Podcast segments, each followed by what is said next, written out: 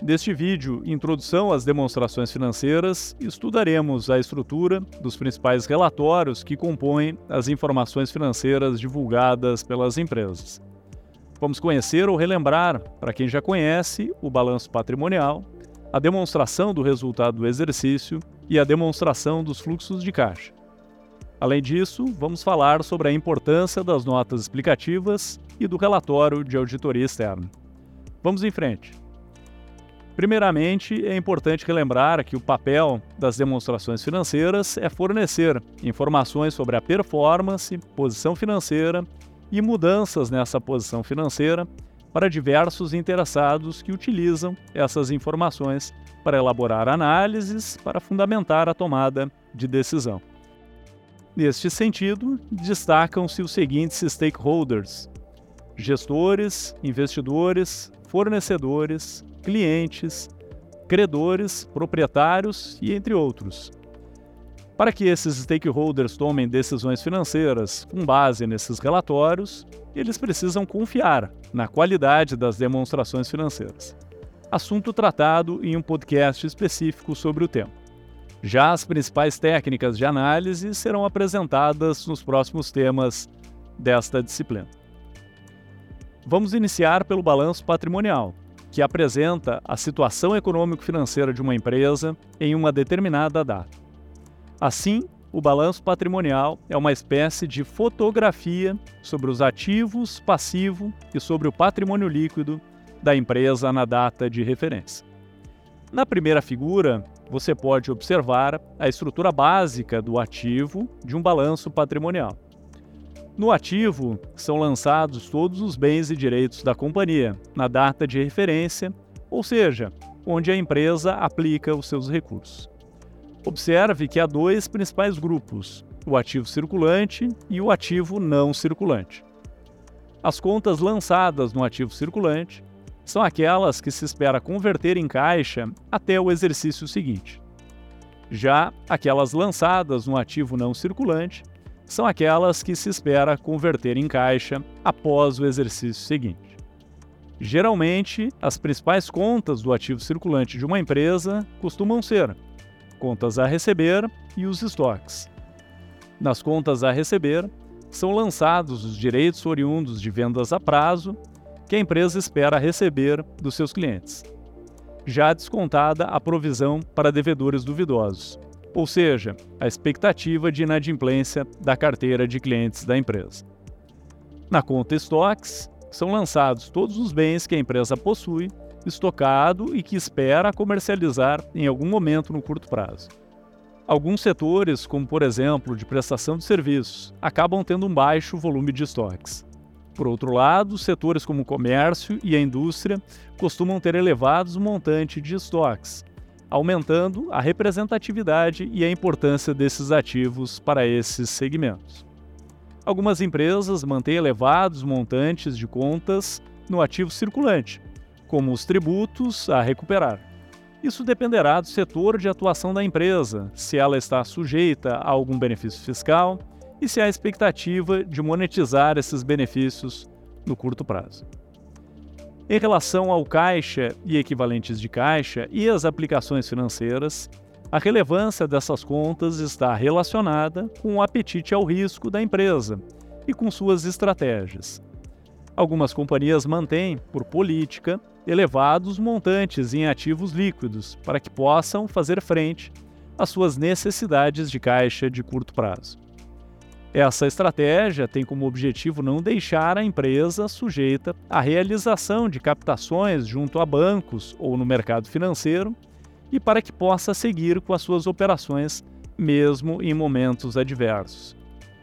Por outro lado, algumas empresas buscam manter apenas um caixa mínimo necessário para suas operações. Lembrando que o caixa, na melhor das hipóteses, está remunerando o poder de compra do dinheiro ou seja, não está gerando valor para a companhia. Geralmente, as empresas que atuam em setores mais arriscados ou mais cíclicos tendem a buscar manter um volume de caixa mais elevado do que as empresas que atuam em setores mais seguros e previsíveis. Já o ativo não circulante está dividido em realizável a longo prazo, investimentos, imobilizado e intangíveis, líquidos. Na conta realizável a longo prazo, são lançados os direitos que a empresa espera receber após o término do próximo exercício, ou os direitos oriundos de atividades que não são usuais da companhia, como um empréstimo a sócios. Na conta investimentos são lançadas as participações que a empresa possui em outras empresas, ou os ativos que são utilizados na sua atividade principal. No ativo imobilizado são lançados os ativos corpóreos que são aplicados na atividade principal da empresa, como máquinas, equipamentos, entre outros. Já no intangível, são lançados os bens incorpóreos utilizados na atividade principal da empresa, como marca, patente, licenças, softwares, entre outros. Na sequência, você pode observar a estrutura do passivo, que representa as dívidas e as obrigações da empresa perante a terceiros, e o patrimônio líquido, que representa o valor contábil da participação dos proprietários da empresa na data de referência. Essas contas representam a fonte dos recursos que são aplicados na atividade da empresa. O passivo é dividido em passivo circulante e passivo não circulante. No passivo circulante, são contabilizadas as dívidas e obrigações com vencimento até o exercício seguinte da empresa. Já no passivo não circulante, são contabilizadas as dívidas e obrigações com vencimento após o exercício seguinte. As principais contas do passivo circulante de uma empresa costumam ser os fornecedores e os empréstimos e financiamentos. Os fornecedores são uma fonte de financiamento operacional e, em geral, de baixo custo, por isso, as empresas buscam esse financiamento sempre que podem. Já os empréstimos e financiamentos são passivos onerosos e são buscados pelas empresas quando os fornecedores não atendem a todas as necessidades de recursos. Algumas empresas, por política, mantêm baixo endividamento oneroso buscando reduzir os riscos associados à alavancagem. Outras empresas, por outro lado, utilizam elevados montantes de capital de terceiros, buscando obter os benefícios fiscais da dívida e alavancar o retorno esperado para o capital próprio. A principal conta do passivo não circulante costuma ser os empréstimos e financiamentos, já apresentados anteriormente. Contudo, Aqui são as dívidas de longo prazo, ou seja, com vencimento após o exercício subsequente.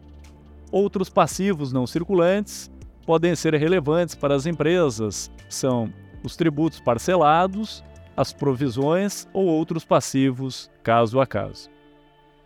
O patrimônio líquido representa o valor contábil da participação dos proprietários da empresa. São contabilizados no patrimônio líquido, o capital social, reservas de capital, ajustes de avaliação patrimonial, reservas de lucro, ações em tesouraria e prejuízos acumulados. Na sequência, é apresentada a estrutura da demonstração do resultado do exercício, que apresenta o desempenho da empresa ao longo de determinado período por regime de competência. Assim, são contabilizadas as receitas, custos e despesas auferidas no período, sem que tenham sido necessariamente recebidos ou pagos. A última linha da demonstração de resultado do exercício apresenta o resultado líquido, que poderá ser um lucro caso as receitas sejam maiores do que as despesas e custos, ou um prejuízo caso contrário. É importante destacar que, para os usuários das demonstrações financeiras, não é apenas a geração de lucro líquido que importa na demonstração de resultado do exercício, mas também os componentes desse resultado. Conhecer a estrutura de custos e despesas da empresa, bem como a sua evolução ao longo do tempo, é fundamental para a análise. Além disso, itens como outras despesas ou receitas operacionais muitas vezes merecem destaque. Entender quais itens são recorrentes e quais são pontuais, ou one-off, implicará no resultado da análise dos dados. A receita de equivalência patrimonial, que representa o resultado apropriado pela empresa, oriundo da participação de outros negócios, também merece uma atenção especial, principalmente quando representa um valor relevante para o desempenho da empresa. Além disso, o resultado financeiro, composto pelas despesas e receitas financeiras, também fornecem informações relevantes para entender o impacto do custo de capital de terceiros da empresa sobre o resultado, os impactos das variações cambiais, entre outros. Por fim, é possível observar o impacto dos tributos sobre o resultado líquido. Embora a capacidade de gerar lucro líquido seja importante, é fundamental destacar que o lucro não é caixa. O resultado líquido, que pode ser um lucro ou prejuízo líquido, conforme dito, é obtido a partir da contabilização das receitas, custos e despesas pelo regime de competência, que não necessariamente está relacionado com o regime de caixa. Assim, é indispensável conhecer a geração e o consumo de caixa da empresa. A seguir, é apresentada a estrutura da demonstração dos fluxos de caixa, que apresenta as saídas e entradas de caixa da empresa ao longo de determinado período. Esse relatório é dividido em fluxo de caixa operacional, fluxo de caixa de investimentos e fluxo de caixa de financiamentos. No fluxo de caixa operacional, são contabilizadas as entradas e saídas de caixa relacionadas com a atividade principal da empresa, tais como recebimento de vendas, pagamento de fornecedores, entre outros.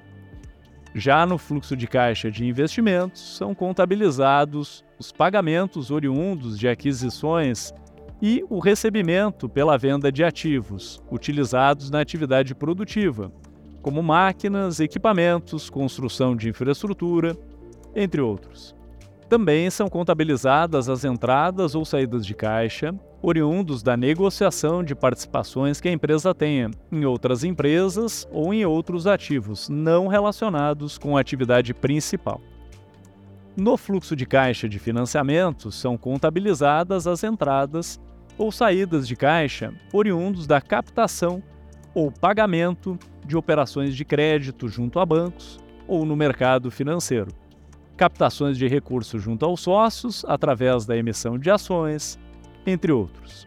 O fluxo de caixa pode ser estimado a partir do método direto ou indireto. Quando utilizado o método direto, são consideradas todas as entradas e saídas de caixa ao longo do período de análise, sendo discriminados diretamente no relatório financeiro. Já pelo método indireto, parte-se de uma conta do resultado da empresa, podendo ser o resultado líquido, devendo ser feitos ajustes das receitas e despesas sem efeito caixa, e posteriormente devem ser contabilizados os ajustes pela variação das contas do ativo e do passivo no balanço patrimonial. As notas explicativas também merecem destaque ao avaliar os relatórios financeiros. As notas explicativas devem apresentar informações sobre a base de preparação das demonstrações financeiras, sobre as práticas contábeis, informações adicionais sobre as contas apresentadas e que não estejam devidamente detalhadas nos relatórios, sobre os critérios de avaliação dos ativos e passivos, sobre os investimentos em outras empresas, sobre o detalhamento dos passivos financeiros, entre outras informações. Ao analisar a demonstração financeira de uma empresa, é indispensável avaliar as notas explicativas, justamente para obter o detalhamento das informações apresentadas, para que seja possível fazer uma leitura completa sobre a situação econômico-financeira da empresa. Assim, estudamos a estrutura dos principais relatórios das demonstrações financeiras divulgados pelas empresas Agora você está convidado a ouvir os podcasts, a estrutura e a importância da demonstração dos fluxos de caixa e qualidade das demonstrações financeiras. E a ler o tema 1, Introdução às demonstrações financeiras do e-book, que abordam outras perspectivas para este mesmo tema. Como sugestão de estudos complementares, o conteúdo deste tema é aprofundado nos livros Estruturas e Análise de Balanços, com um enfoque econômico-financeiro, de Asaf Neto, A Administração Financeira, de Ross, e Princípios de Administração Financeira, de Gitman e Zutter. A próxima videoaula irá abordar sobre o tema indicadores financeiros.